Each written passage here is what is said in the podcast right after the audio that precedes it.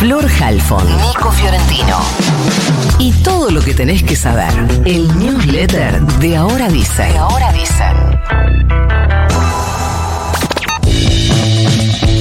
7 y 19 de la mañana, 10 grados 6 la temperatura en la ciudad de Buenos Aires. No hubo sorpresas en Mendoza y Alfredo Cornejo se consagró gobernador con casi el 40% de los votos. Le sacó unos 10 puntos de ventaja a Omar de Marchi, quien es el presidente del PRO de Mendoza y a quien debieron intervenir el partido. No sé si recuerdan por negarse a firmar en la provincia la alianza con Juntos por el Cambio, en realidad la alianza Juntos por el Cambio, en realidad con la UCR de Cornejo. Después de eso, me quedó de Marchi, empezó a coquetear con un acercamiento a Javier Milei, que miró atento lo que ocurría en esta provincia, donde en Las Paso, recuerden, Milei sacó el 45 de los votos, pero lo dicho, no hubo sorpresas, seguirá manos radicales por tercer periodo consecutivo, ya que gobernó el mismo Cornejo entre 2015 y 2019. Eh, después dejó a su delfín, Rodolfo Suárez, Rodi Suárez, quien gobernó hasta ahora para volver al poder. En el medio de todo esto, Cornejo había rechazado la posibilidad de ser el compañero de fórmula de Bullrich, viendo que podía quedarse sin nada, siendo su compañero de fórmula, decidió garantizarse la gobernación igualmente ayer desde el escenario celebratorio eh, y acompañado por la propia Patricia Bullrich pidió el voto mendocino por la fórmula Bullrich-Petri Pésima fue la performance electoral del peronismo, sacando apenas el 14% de los votos, llevando a Omar Parisi como candidato a gobernador. Es bueno recordar que, eh, lejos de ser una provincia imposible para el PJ Mendoza, es un distrito donde hubo mucha alternancia desde el retorno de la democracia. Digo esto para valorar la catástrofe electoral del peronismo. No es que es una provincia que nunca votaría en peronismo, más bien lo contrario, desde el retorno de la democracia hasta acá gobernó, por ejemplo, el peronismo entre el 87 y el 99, 12 años, después otra vez entre 2007 y 2015, pero hoy se quedó sin figuras eh, relevantes y lejísimo ni siquiera de ser competitivo. Nos quedamos en la UCR porque hizo mucho ruido una declaración del diputado Emiliano Jacobiti del fin de semana. Dijo eh, en esta radio que no ve a los radicales votando a Milei, consultado con qué podría pasar si Bullrich no llega al balotaje. Siendo, siendo radical, dice, ¿cómo voy a votar a Milei? Que dice que Alfonsín fue el peor presidente. Dijo eh, aquí en Como la ves, el programa de Gaby Suet, de Lean Renault y de eh, Florcita Barragán.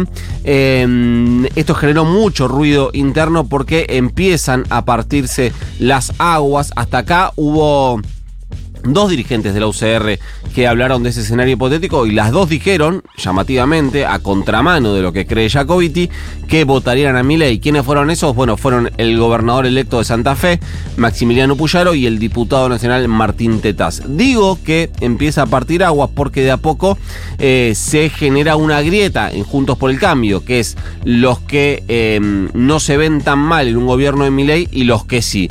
Está claro que la conducción del PRO no ve en Milei un cuco, sobre todo si hablamos de Mauricio Macri o de Patricia Bullrich, por lo que eh, cada vez son más las voces que ven un escenario de fractura de Juntos por el Cambio, al menos tal cual lo conocemos a Juntos por el Cambio, si Bullrich queda fuera del balotaje. Quien aprovecha para capitalizar esas diferencias es Sergio Massa, o al menos intentar capitalizar el resultado, la verdad es que no lo sé.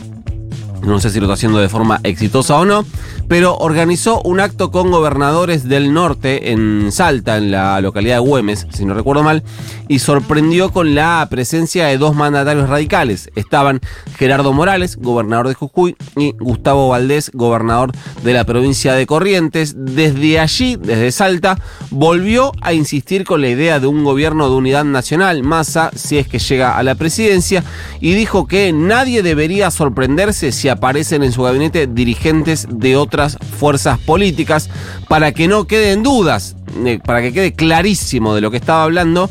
Antes de decir esto, antes de decir esto, les pidió permiso a Morales y a Valdés que vieron cómo la Cámara los tomaba mientras Massa hablaba de un gobierno de unidad nacional. Desde allí también, desde Salta, eh, anunció que el Ministerio de Economía va a incorporar una adenda al eh, presupuesto de la nación y que van a incluir un mecanismo de coparticipación de una parte de lo que se recauda por el impuesto al cheque y por el impuesto país para compensar en la masa coparticipable, para compensar a las provincias por la pérdida de coparticipación que eh, implica la eliminación de ganancias a los trabajadores y la devolución del IVA a un universo gigante de consumidores. Repaso algunas cosas que dejó el fin de semana, porque eh, el sábado habló Cristina Fernández de Kirchner desde la eh, UMED, sin dejarme, parece a mí, definiciones demasiado ruidosas. Se abocó principalmente a hacer un repaso de los números para tratar de demostrar en un pizarrón por qué el plan económico y de ajuste de Javier Milei es inviable. No sé si la verdad si el, mecanismo es que Cristina lo explique en un pizarrón. No sé cuántos votantes de Milei estaban viendo su discurso, pero bueno, como no soy asesor de campaña, eh, no opino. También pidió romper Cristina la dualidad de izquierdas y derechas para interpretar las demandas de la sociedad. Dijo que no había una derechización de la sociedad, sino que había demandas incumplidas. Dijo que querer tener un buen trabajo y un buen sueldo no es ni de izquierda ni de derecha, es de peronistas. Me parece que de peronistas y de todos. Por último, otro dato que quedó del viernes fue la inflación semanal que publica el Ministerio de Economía por, segunda semana consecutiva fue del 2%. Recuerden, inflación semanal, semanal. ¿eh? Con esto el masismo, que es quien lidera el Ministerio de Economía, busca dar datos concretos que ayuden a bajar las expectativas inflacionarias. Recuerden que venimos del 12,4% de inflación de agosto y que la inercia inflacionaria hace prever que en septiembre otra vez será de al menos dos dígitos.